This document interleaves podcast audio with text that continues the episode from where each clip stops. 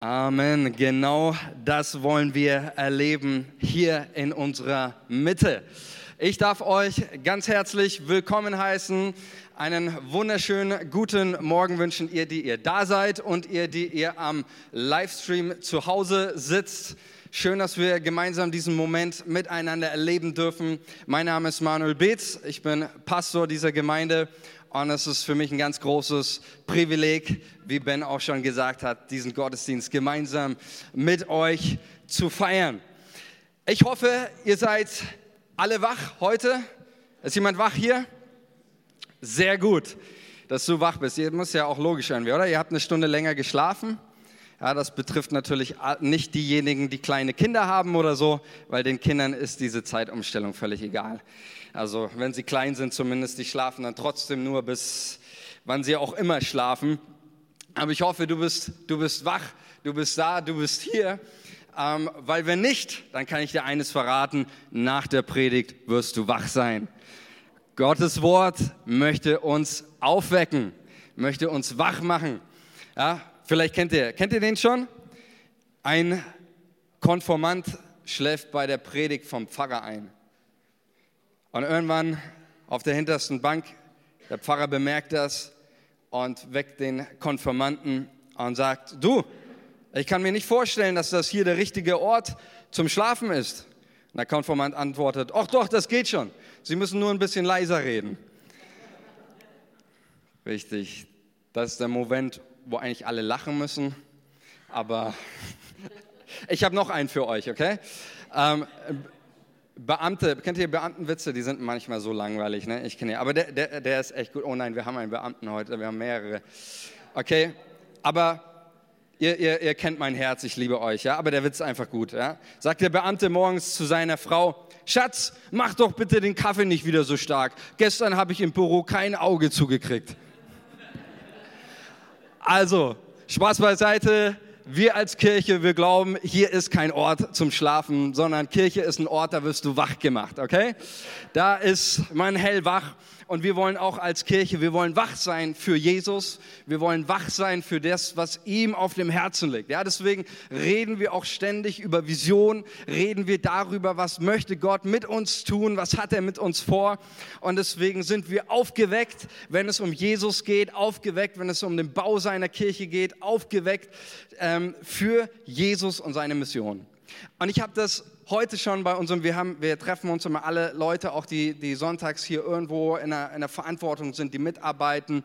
Ähm, ich habe das auch diesen Leuten gesagt. Es ist für mich so ein großes Privileg und das motiviert mich als Pastor, mit so vielen Leitern und, und Mitarbeitern unterwegs zu sein, die hellwach sind für die Jesus-Mission die wach sind darin zu geben, die wach sind im Beten, die wach sind im Investieren, die wach sind darin, in andere Menschen zu investieren, damit sie in ihrem Glauben weiterkommen, dass sie vorwärts gehen. Das ist so grandios, in einer Kirche mit Menschen unterwegs zu sein, die einfach aufgeweckt sind für Jesus, da wo sie sind, an ihrem Platz. Das ist großartig.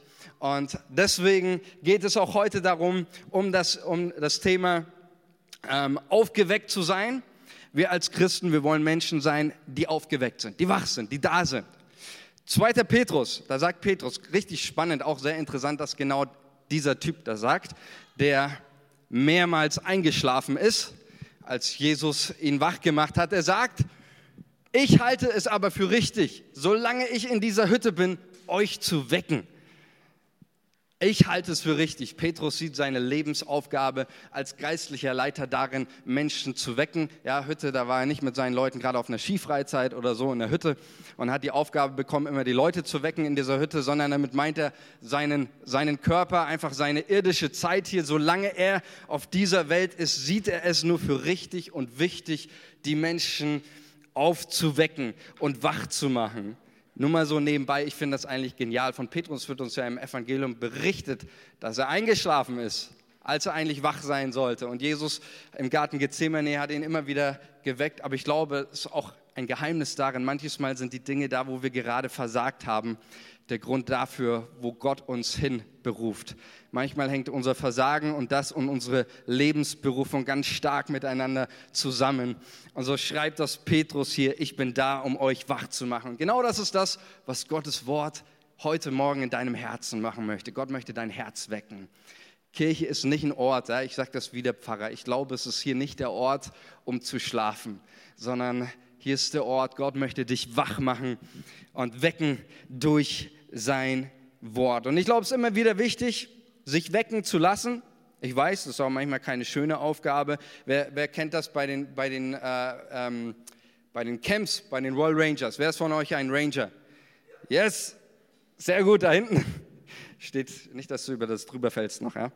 Ähm, die Rangers, die kennen das. Beim Camp, ja, da gab es immer so diese, diese eine Aufgabe.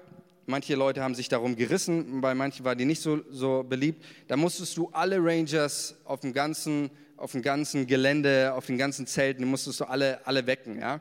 Und da hattest du dann, hast du dann am Morgen so ein, so ein Horn bekommen und da hast du reingeblasen, ja, so und dann war alle, waren alle wach. Und dann bist du so rumgelaufen durchs Lager und alle haben diese, diese wenn du die Leute gesehen, wenn Blicke töten könnten, äh, ich glaube, dann wären viele nicht mehr am Leben. Äh, die Rangers, die, die wissen das. Ähm, und so sagt, so sagt das Petrus, so wichtig, immer wieder uns wecken zu lassen. Auch wenn es, wenn es uns manchmal, wenn wir lieber, lieber liegen bleiben würden, es ist so schön kuschelig, es ist so schön warm. Gottes Wort möchte unsere Herzen wecken, die Liebe, die in dir ist, die Hoffnung, die in dir ist. Er möchte dein Herz, deine Seele heute Morgen wecken. Und warum ist das so wichtig? Wir lesen das ja immer wieder auch in der Bibel. Der Psalmist David, der sagt das ja ganz oft. Wach auf, meine Seele, sagt David. Wach auf, meine Seele. Wach auf, meine Seele. Ich habe mich mal gefragt, warum David eigentlich das immer wieder auch in seinen Psalmen sagt, wach auf meine Seele. Es hat einen einfachen Grund, klar, weil die Seele auch immer wieder einschläft. Ja, deswegen muss man die Seele auch immer wieder aufwecken. Und warum möchte Gott unsere Seele wecken? Warum möchte Gott unser Herz, unsere Seele wecken? Warum ist es denn so wichtig, wach zu sein? Also mir geht es mittlerweile schon so, oder auch wenn wir, wenn wir älter werden, dann, dann wachen wir ähm, ganz anders auf als Kinder zum Beispiel. Ja, wenn wir Erwachsene aufwachen, dann ist das oft so äh, ein, einfach ein Aufwachen so in den Alltag hinein. Ja? Der Alltag, okay, man wacht auf, man geht morgens in die Arbeit. Ja, sowas kann der Tag schon bringen. Und ich lerne gerade etwas und es ist richtig genial von meinen Kindern, weil die Kinder, die wachen ganz anders auf die wachen immer, die wachen schon ganz hippelig auf. Ja, wir wachen so oft so verschlafen auf, Kinder wachen schon ganz hippelig auf und sagen, ja, wann kann es endlich losgehen und Papa aufstehen. Und wir haben letztens einen Spaziergang gemacht durch den Wald, ja, die, die nehmen einfach die Welt auch ganz anders wahr. Und dann mein Sohn und meine Tochter, meine Tochter ist zwei, mein Sohn ist vier.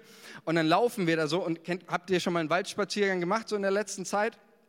Ja, da sieht man ganz viel diese blauen Mistkäfer, stimmt's? Ja, da sieht man ganz viel. Und mein Sohn und meine Tochter bei jedem blauen Mistkäfer, bei jedem einfach, ja. Ich wollte mich eigentlich mit meiner Frau unterhalten, aber bei jedem, Papa, guck mal, ein Mistkäfer. Und dann gehen wir weiter. Und noch einer. Und guck mal, der ist umgedreht. Und guck mal, der ist tot. Und schau mal da. Und manchmal, die, die sehen einfach ganz andere Dinge und, und gehen durchs Leben mit, mit offenen Augen. Und dann sagt er, da, guck mal, eine Ameise in, in, im, im, Vorbeifahren mit seinem Pucki, ja, und ich in meinem Stehen, ich sehe da keine Ameise, muss mich erstmal richtig runterbeugen, ja. Kinder haben ein ganz anderes Empfinden und sie wachen ganz anders auf als wir, weil Kinder eine Erwartungshaltung gegenüber dem Tag hat, der kommt. Und genau das ist der, der, der, springende, der springende Punkt. Genau sagt es auch, auch David. Warum, warum ist es so wichtig? Warum ist es so wichtig, immer wieder die Seele aufzuwecken, wie so ein kleines Kind und sagen, Seele, Seele, wach auf. Warum? Weil da ein, ein genialer, wunderschöner Tag auf uns wartet. Weil dieser Tag, der vor uns liegt, den haben nicht irgendwelche Umstände gemacht, nicht irgendeine Corona-Pandemie, nicht irgendwelche Menschen, nicht irgendwelche Zufälle, sondern David sagt, dies ist der Tag, den der Herr gemacht hat. Amen. Es ist Gottes Tag und deswegen dürfen wir, es ist wach zu sein, das Schönste, was es in dieser Welt gibt. Weil wenn wir schlafen, dann verpassen wir das Beste.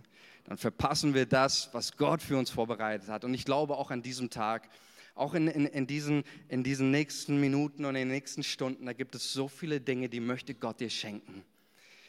Und die können wir nur empfangen, wenn unser Herz aufgeweckt ist, wenn unser Herz lebendig ist, wenn unser Herz wach ist. Und da ist zu sagen, Jesus, ich will von dir empfangen, ich will von dir ähm, beschenkt werden heute an diesem Tag. Und ich möchte mit euch einen Vers teilen, mit dem ich, äh, zu dem ich euch heute ein paar Gedanken teilen möchte, finden wir in Kolosser 3, Vers 1 und zu dem Thema, was es heißt, ein lebendiger, aufgeweckter Christ zu sein. Kolosser 3, Vers 1. Da heißt es, da heißt es, okay, ich lese es euch vor, ist nicht schlimm. Jetzt hat, da heißt es, Kolosser 3, 1. Seid ihr nun mit Christus auferweckt, so sucht, was droben ist, wo Christus ist, sitzend zur Rechten Gottes. Noch einmal. Seid ihr nun mit Christus auferweckt, so sucht, was droben ist, wo Christus ist, zur Rechten Gottes. Ganz kurzer Kontext. Vor Kolosser 3 kommt Kolosser? Richtig. Sehr gut, Kolosser 2, da geht es um das, äh, das Gestorbensein mit Christus, ja, also dass, dass wir vorher, bevor wir Jesus kannten, dass wir, dass wir ähm, oder besser gesagt, als wir ihn kennengelernt haben, da sind wir mit Christus gestorben. Ja, dieses Bild gebraucht Paulus von einem sterbenden und wieder auferstehenden Menschen.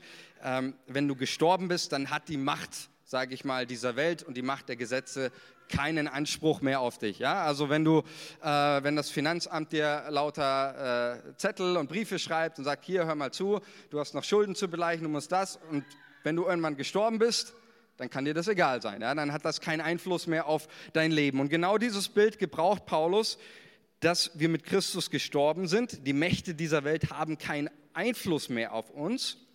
Aber jetzt sind wir nicht nur mit Christus gestorben, wir sind auch mit ihm auferstanden erweckt. Ja, wir sind aufgeweckt worden von dem Schlaf oder von den Toten und jetzt sind wir brauchbar für die Sache Gottes. Durch unsere, unsere Venen, da fließt Auferstehungskraft, sagt Paulus. Ja, dieselbe Kraft, die Christus aus den Toten heraufgeholt, auferweckt hat, die lebt jetzt in uns. Wusstest du das? Wir sind nicht mehr eingeschlafene, wir sind aufgeweckte Kinder Gottes. In uns lebt Auferstehungskraft. Und deswegen ist es so wichtig, das, was Paulus schreibt. Seid ihr nun mit Christus auferweckt. Seid ihr mit Christus auferweckt. Und das ist die, für mich der entscheidende Satz. Und die Frage, die ich uns allen heute Morgen stelle, in was bist du aufgeweckt? In was bist du aufgeweckt? Ich habe euch ja schon von dieser Person namens Petrus gelesen, die gesagt hat, ich sehe es für meine Lebensaufgabe, euch zu wecken, euch wach zu machen. Und dieser Petrus, wie ich das schon gesagt habe, der hat nicht immer in seinem Leben so wach gewirkt. Ja? Also einmal im Garten Gethsemane, Markus 14 ist die Geschichte nachzulesen. Ich werde sie jetzt nur kurz umreißen. Äh, Garten Gethsemane, Jesus ist vor seinem entscheidendsten Moment überhaupt in, gesamten, seinem gesamten Leben. Kreuzigung und Auferstehung liegen unmittelbar bevor ihm. Und jetzt ist Jesus in diesem Moment, in diesem entscheidenden Moment, wo er die ganze Sündenlast dieser Welt auf sich nehmen wird, wo er sterben wird am Kreuz. Und ähm, in diesem Moment ist Jesus sowas von bedrückt und er sagt zu Petrus und er geht mit seinen Leuten und dann lässt er ja die anderen Jünger da, nur Jakobus und Petrus nimmt er mit und die zwei sagt er jetzt, sagt er zu den beiden, kommt, ihr sollt wach sein und ihr sollt mit mir beten. Aber Petrus schläft ein.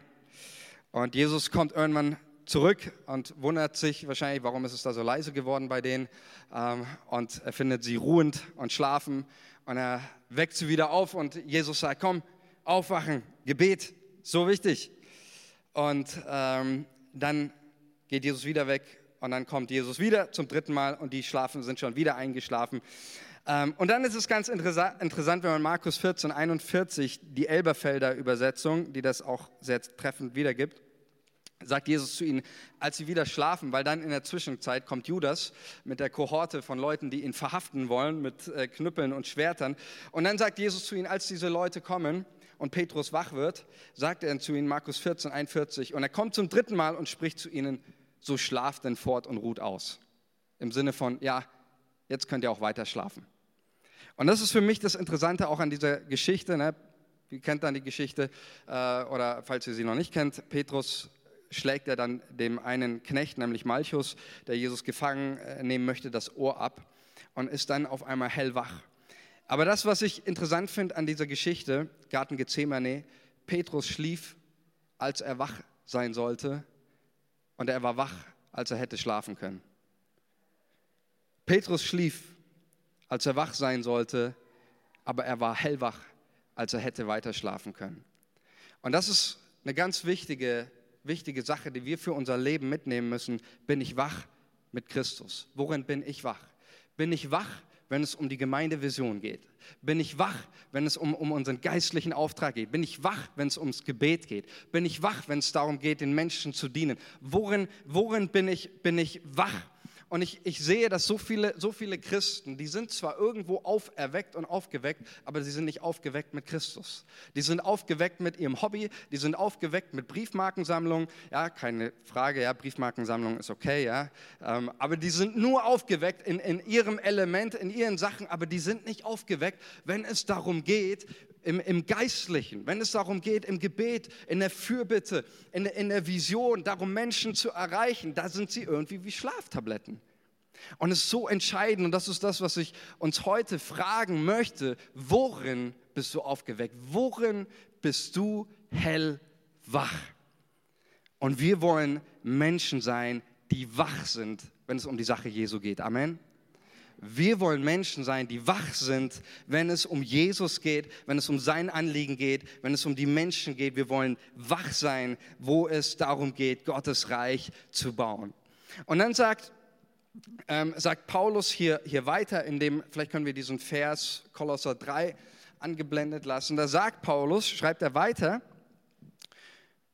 wenn ihr nun mit Christus auferweckt seid, so sucht, so sucht was oben ist. So sucht, was oben ist. Mit anderen Worten, Paulus schreibt das hier im Imperativ, ja, also aktiv zu sein, so sucht, was oben ist. Es ist wichtig, wenn man aufgeweckt worden ist, nicht wieder einzuschlafen. Es gibt auch viele Christen, die wurden mal aufgeweckt. Die sind Jesus begegnet, die sind, die sind mit ihm auferstanden, aber als sie wieder mit ihm auferstanden sind, sind sie sofort wieder eingeschlafen. So sucht, wenn ihr mit Christus auferweckt seid, so geht es jetzt darum, aktiv zu bleiben. Es geht nicht darum, jetzt wieder einzuschlafen, sondern es geht darum, aktiv zu sein und zu suchen heißt, ich nehme etwas in den Blick. Ja, suchen heißt, ich habe eine klare Vorstellung, ich bin fokussiert, ich bin ausgerichtet. Das bedeutet, mit allen Sinnen, mit allem, was ich habe, auf die Suche zu gehen. Und äh, auf die Suche nach was, da werden wir gleich drauf kommen, nämlich zu suchen, was oben ist. Und das ist ein ganz wichtiger Aspekt, den, den Paulus auch hier lehrt. Warum ist es so wichtig, dass unsere Blickrichtung, dass wir suchen, was, was oben ist, dass unsere Blickrichtung nach oben ist. Warum ist es so wichtig, dass unsere Blickrichtung nach oben gerichtet ist? Warum? Weil deine Blickrichtung immer deine Lauf- und Marschrichtung bestimmt. Deine Blickrichtung bestimmt immer deine Laufrichtung. Und das ist ganz, ganz wichtig, auch wo, wohin ich meine, meine Gedanken fokussiere, wo ich sie hinwandern lasse, wo ich hinschaue, dahin bewege ich mich. Und deswegen ist es so entscheidend, so wichtig, dass wir, dass wir uns in unserer Blickrichtung nach oben, nach oben bestimmen, nach oben bewegen lassen. Weil das ist, das, das ist auch gerade das, was wir, was wir erleben. Und vielleicht hast du schon mal erlebt mit einem Menschen, der nur negativ ist. Der die ganze Zeit, es gibt Leute, denen, denen, denen, denen zeigst du eine weiße Wand und sie sehen immer nur den schwarzen Fleck. Sie sehen immer nur das Negative, immer nur irgendwie das, das Schlechte und all das. Leute, die in ihrem ganzen, in ihrem ganzen Leben nur, nur negativ denken, und das bestimmt die, das bestimmt die Laufrichtung. Das ist mal ganz interessant, auch gerade in der Lage, in der wir uns in unserem Land befinden. Ähm, auch mal, ich hatte letztens ein paar Artikel gelesen von äh, Psychologen, die das so auch analysieren. Ich sage mal so, diese ganzen Negativschlagzeilen, ja, ist ja keine Frage und absolut richtig, dass wir, dass wir uns mit den Fakten ähm, beschäftigen, auch in unserer Corona-Pandemie.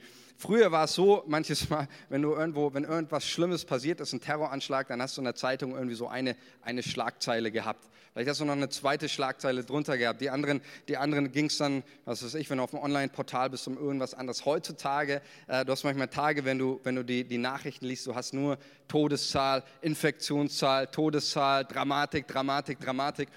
Und es ist natürlich, wenn ich mein, die ganze Zeit meinen Kopf nur mit sowas beschäftige, das prägt mein, das prägt mein Leben.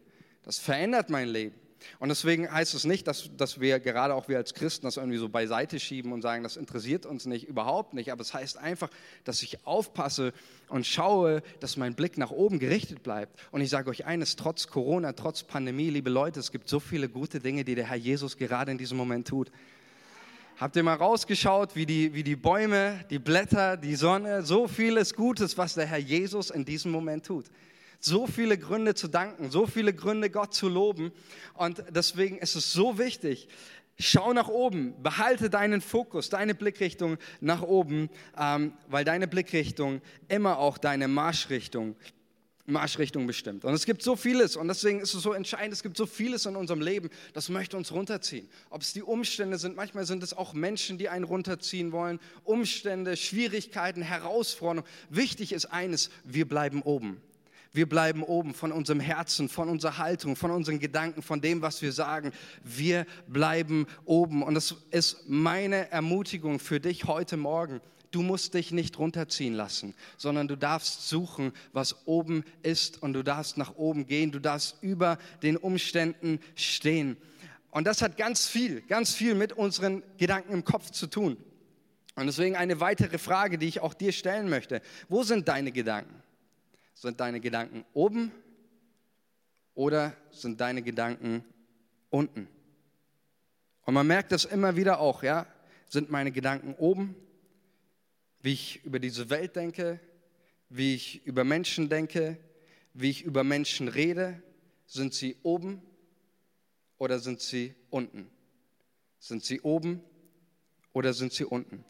Und das ist, wenn ich manches Mal gerade auch mit Christen unterwegs bin und spreche, dann, dann schockiert es mich manchmal sogar, wie manches Mal auch Leute über andere Gemeinden sprechen. Also ich habe das, ich erlebe das manchmal gerade auch bei, bei gläubigen Christen, wo du denkst, eigentlich da, da, lebt der Herr Jesus in ihren Herzen und man, man gerade zum Beispiel, ich kann, mehrere Gespräche erinnern, wo Leute mir gesagt haben, ja, irgendwelche, über irgendwelche Erfolgsgemeinden, die einen Erfolg haben, die besonders gesegnet sind, dass, dass dann irgendwelche Aussagen kommen wie, ach ja, äh, die Gemeinde, das ist ja nicht, das, das dauert nicht mehr lang bei der, dann, dann sind die auch nicht mehr gut dabei, dann kommen da auch nicht mehr so viele Menschen. Und ich denke mir so, what the, also und ich denke mir so, hallo, ich wäre mal ganz vorsichtig, das, was der Heilige Geist wirkt, irgendwie runterspielen zu wollen. Und da merkt man auf einmal, Leute denken nicht mehr oben, sie denken unten. Und deswegen ist es so wichtig, auch da, ich bin so froh, so dankbar für jede Gemeinde, für jede Gemeinde, die irgendwie mit Jesus vorangeht und Menschen zum Glauben an Jesus führt. Halleluja für jede Gemeinde, egal ob, ob mir alles passt da oder egal ob nach meiner, meiner Vorstellung oder sonst was. Ich bin dankbar für jede Gemeinde, egal ob evangelikal oder charismatisch oder was auch immer. Dankbar für jede Gemeinde, die ihren Auftrag in Christus wahrnimmt, Menschen zum Glauben führt und daraus Jünger macht. Und das wollen wir feiern und da wollen wir voll dabei sein, die Gedanken oben zu haben. Ja, wie, wie reden wir über andere Christen? Wie reden wir über andere Menschen? Wir wollen oben sein. Wir wollen das suchen, was oben ist. Und dann ist der wichtige, der, der nächste Aspekt, was heißt das? Oben sein bedeutet oben bleiben. Wie kann ich suchen, was oben ist? Ganz logisch, indem ich dort hingehe, wo oben ist. Ja, ich kann nur finden, was oben ist, indem ich selber oben bin. Was heißt das, oben zu sein? Heißt das irgendwie, dass wir so ein abstraktes Christentum leben, so völlig, völlig fern von der Realität, irgendwo auf Wolke 7 schweben, keinen Bezug mehr zu unserer Lebensrealität, zu den Menschen haben, zu ihren Herausforderungen. Nein, das heißt es sicher nicht und das hat Paulus auch hier nicht gemeint irgendwie, dass wir uns irgendwie in Ekstase begeben und ein paar Ebenen höher sind. Ähm, das, was, was Paulus hier meint, ist dasselbe ungefähr auch, was Jesus sagt. Da, wo dein Schatz ist, da ist auch dein Herz. Ja, da, wo deine, da, deine Aufmerksamkeit äh, ist, da, wo deine Gedanken sind, da bist du auch. Und es geht hier darum, ähm, dass meine Gedanken, dass ich, dass ich oben bin, heißt, dass ich meine Gedanken, dass sie sich oben auch befinden, dass meine Gedanken auch oben bleiben, weil ich, wie gerade gesagt habe, es gibt auch Dinge in unserem Leben, die hängen sich mit aller Kraft an uns dran und wollen uns irgendwie runterziehen. Und deswegen ist es so wichtig, dass wir oben bleiben. Und jetzt möchte ich darauf kommen, wie kann ich oben bleiben? Wie kann ich ein Mensch sein, der jetzt eben, der aufgeweckt ist mit Jesus, der ist hellwach und jetzt geht es darum, nicht mehr einzuschlafen, sondern jetzt geht es darum, wach zu sein und oben zu bleiben. Und ich möchte euch ein paar Gedanken teilen und dann komme ich zum Schluss und sage, was das für eine Auswirkung in unserem Leben, in unserer Gemeinde und in deinem Leben persönlich hat. Aber erst darauf, wie kann ich oben bleiben? Wie kann ich oben bleiben? Einer der Dinge, die auch ich am häufigsten mache und die mich immer nach oben zieht, ist das Beten in neuen Sprachen, die der Heilige Geist schenkt. Beten in neuen Sprachen. 1. Korinther 14, 4. Wer in sein einer von Gott gegeben, eingegebene schenkt, damit sich selbst im Glauben weiter Ganz klares Statement von Paulus. Wer in einer Sprache betet, die der Heilige Geist schenkt, es bringt dich weiter im Glauben. Es zieht dich nach oben. Ja, und ich merke das ganz oft, wenn ich im Heiligen Geist in den neuen Sprachen bete, dann merke ich einen Strom, der mich nach oben zieht. Dann merke ich, wie meine Gedanken sich verändern und ich auf einmal in, in, in Übereinstimmung mit Gottes Willen, mit seinen Gedanken mich befinde und bete. Ein zweiter Aspekt, wie kann man nach oben kommen? Singe Loblieder. Fang an, Gott zu preisen. Wir wissen das. Danken schützt vor Wanken und Loben zieht nach. Richtig, ihr seid richtig gut. Hey. Loben zieht nach oben. Das ist auch eine ganz wichtige, wir sehen das gerade, die Psalmisten sind so ein Vorbild für uns darin. Die mitten in den größten Umständen, was tun sie? Sie erheben den Namen ihres Gottes.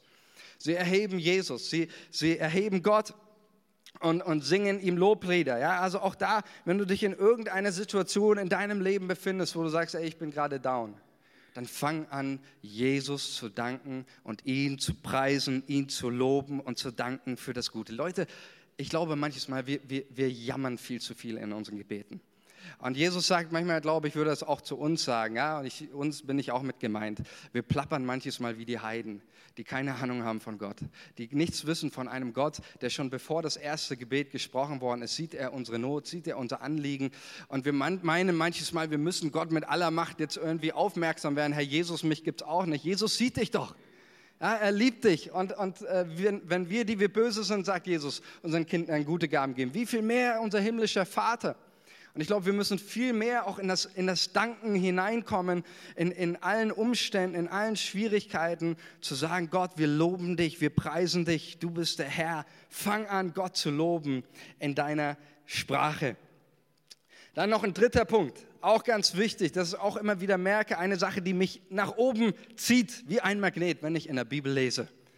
Wenn ich in dem Wort Gottes lese, dann merke ich auf einmal, wie meine Gedanken sich verändern und manches Mal in, in, äh, immer wieder so, so ein Strom mich nach, nach oben zieht. Ich habe es mir zur Angewohnheit gemacht und das nicht nur, weil ich Pastor bin oder irgendwie ähm, so einen Job habe. Ich habe es mir zur Angewohnheit gemacht, dass ich jeden Morgen ähm, einen Teil aus der Bibel lese. Und ob das müssen nicht zwei, drei Kapitel sein, manchmal kann es auch nur ein Satz sein oder was weiß ich. Aber ich sage euch, ähm, so wie du in diesen Tag startest mit dem Wort Gottes, merkst du, du bist schon eine ganz andere Ebene weiter.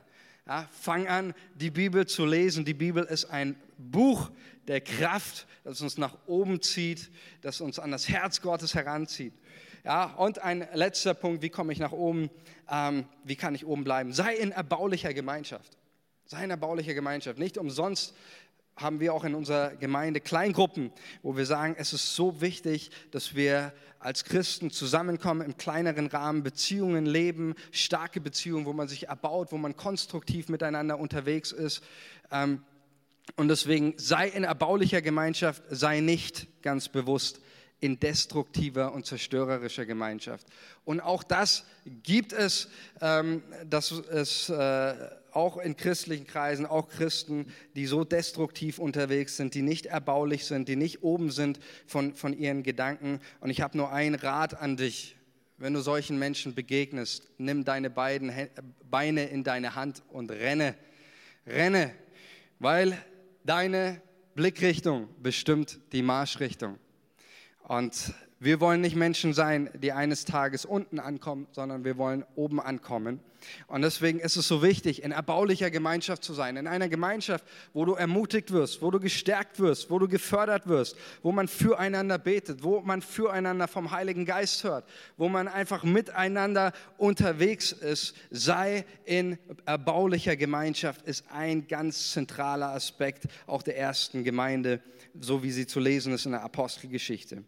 Und wenn wir in so leben, ja, in, in, immer wieder auch unser Leben so ausrichten und uns nach oben ziehen lassen, durch das Wort Gottes, durch Lobpreis, durch das Beten in Sprachen, durch das Zusammensein in erbaulicher Gemeinschaft, dann passiert etwas absolut Gigantisches. Dann sehe ich oben etwas. Wo hat man immer die beste Aussicht? Oben hat man immer die beste Aussicht. Und oben sehen wir ein wunderbares Bild nämlich Christus sitzend zur Rechten Gottes. Sitzend zur Rechten Gottes. Dieser Jesus, der rennt da im Himmel nicht hysterisch herum. Auch nicht bei Corona-Pandemie oder sonstigen Umständen. Der sitzt. Das Sitzen ist im, gerade auch in der damaligen Zeit ein, ein Zeichen der Macht eines Herrschers. Der muss nicht aufstehen, der sitzt einfach nur auf seinem Thron. Und ähm, das ist dieses, dieses Bild, das wir sehen dürfen. Ähm, wenn ich oben bin. Und es ist, es ist tatsächlich so, wenn man down ist, wenn man unten ist, manches Mal ist uns dieses Bild verborgen. Dieses Bild Christus sitzend zur Rechten Gottes. Manches Mal in unseren Umständen, in den Schwierigkeiten ist uns dieses Bild verborgen.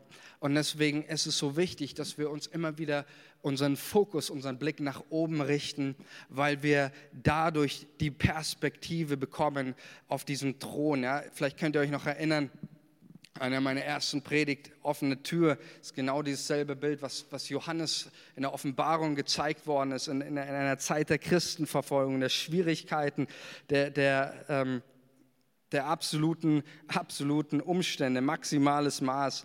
Da sagt Johannes, äh, schreibt er, ähm, diese Tür, die aufgetan wird und der Geist zeigt ihm etwas und da heißt es dann, und siehe, ein Thron stand im Himmel. Nein, Vers 2 heißt Offenbarung, Vers, Kapitel 4, Vers 2. Alsbald wurde ich vom Geist ergriffen.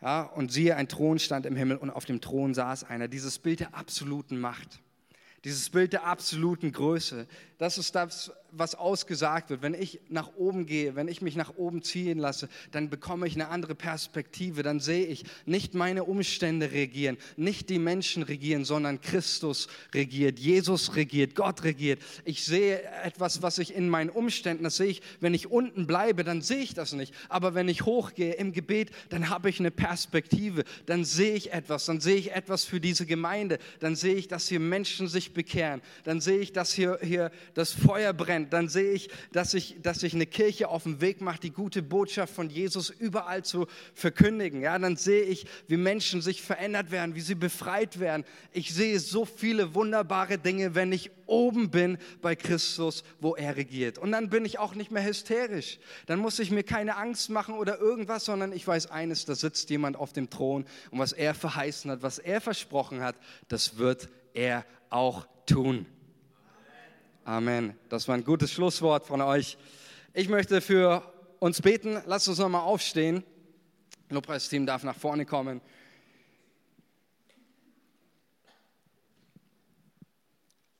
Und wir dürfen in dieser Gewissheit beten und wir dürfen genau das, was ich jetzt gepredigt habe, wir dürfen da genau das tun. Wir dürfen uns jetzt nach oben bewegen im, im Gebet. Und wenn du heute Morgen auch hier bist und sagst, ich brauche eine Begegnung mit Jesus, ich möchte ihn erleben, ich möchte das erfahren, ich bin vielleicht gerade auch irgendwie so in so einem Loch, ich bin gerade irgendwie so in, in, so einem Down, dann kannst du einfach für dich in deinem Herzen mal eine, eine Entscheidung treffen und wenn du möchtest, kannst du auch deine Hände aufmachen und ich werde für dich beten, dass, dass Jesus dir heute eine Begegnung schenkt durch sein Wort, durch was auch immer und dich nach oben zieht an dem Ort, wo er ist. Jesus, ich danke dir, Herr, für, dafür, dass du, dass du sitzen zur Rechten Gottes auf dem Thron sitzt. Du bist der Herr aller Herren. Und ich danke dir, Jesus, von ganzem Herzen, dass wir, dass wir dich kennen dürfen und dass wir wissen dürfen, du regierst über, über die gesamte Weltlage Und du regierst nicht nur über die gesamte Weltlage, du regierst auch über uns und über jedes einzelne Menschenleben regierst du und bist du der Herr. Und wir danken dir, Jesus, auch, dass dein Wort uns aufweckt und dass du da bist, um uns heute Morgen wach zu machen. Wie ein kalter Schauer. Und so bete ich, Heiliger Geist, dass du auch jetzt in diesem Moment Herzen berührst und begegnest. Und ich danke dir, Jesus, für das, was ich sehen durfte und was so viele Menschen sehen dürfen, Herr, für das Großartige, was du tun möchtest, Herr. Und was du tun wirst, Jesus, Herr, in, in dieser Gemeinde und in den einzelnen Menschen Herzen, Jesus. Wir danken dir dafür, Herr. Und es erfüllt unser Herz mit einer großen Ehrfurcht und einfach nur tiefer Freude, Jesus, dass du gerade uns dazu gebrauchst, deine Herrschaft auf diese Welt zu bringen. Heiliger Geist, ich bete, dass du uns heute aufwächst, jedes einzelne Herz, jeden einzelnen Menschen, der zuguckt am Livestream, der diese Predigt hört, irgendwann nach Jahren, keine Ahnung, wecke Menschen auf, Jesus. Lass uns wach sein, lass uns nicht schlafen, lass uns wach sein dafür, dass für deine Mission, für das, was dir auf dem Herzen liegt. Ich bete, Jesus, wecke uns auf damit wir nicht das Allerbeste verpassen. Wecke uns auf. Und ich danke dir, Jesus, dass dieser Tag, diese Ära, diese Zeit, die vor uns liegt, dass sie nicht gemacht wird durch Corona, nicht durch Umstände, nicht durch Menschen. Dies ist der Tag, den der Herr gemacht hat. Dies ist die Zeit, die der Herr gemacht hat. Und in dieser Zeit wollen wir aufgeweckt sein. In dieser Zeit wollen wir vorangehen. In dieser Zeit wollen wir alles dafür tun, Jesus, dass da, wo wir sind, Menschen dich finden und deine Liebe erleben. Dazu helfe uns, Heiliger Geist, im Namen Jesus und zur Ehre Gottes des Vaters.